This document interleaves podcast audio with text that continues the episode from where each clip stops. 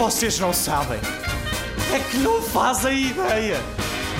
Não vos passa pela cabeça as coisas que me acontecem. Eu e o meu primo estávamos à conversa sobre os nossos cães. O meu labrador é fantástico. Se eu lhe disser Coca-Cola, ele vai imediatamente ao frigorífico e traz-me uma. Gabo meu, não é? Oh, isso não é nada. O meu perdigueiro é tão extraordinário que me reconhece a um quilómetro de distância. Me dizes a isto? Respondeu o meu primo.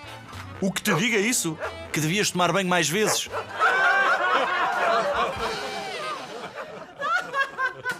Fomos com os nossos pais à caça, que estavam de espingardas em punho, quando um leão, de aspecto feroz, apareceu. Perante o susto, o meu tio começa imediatamente a tirar as botas, que eram muito pesadas.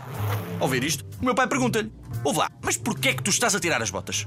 Para correr mais depressa, responde-lhe o meu tio. Que parvoíce!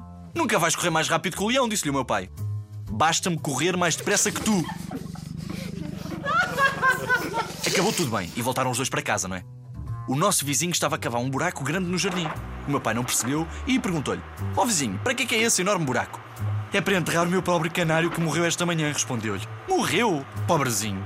Mas não lhe parece que esse buraco é grande demais para um pequeno canário? Não, não. Tem o tamanho certo. É que o meu pequeno canário está na barriga do meu grande gato.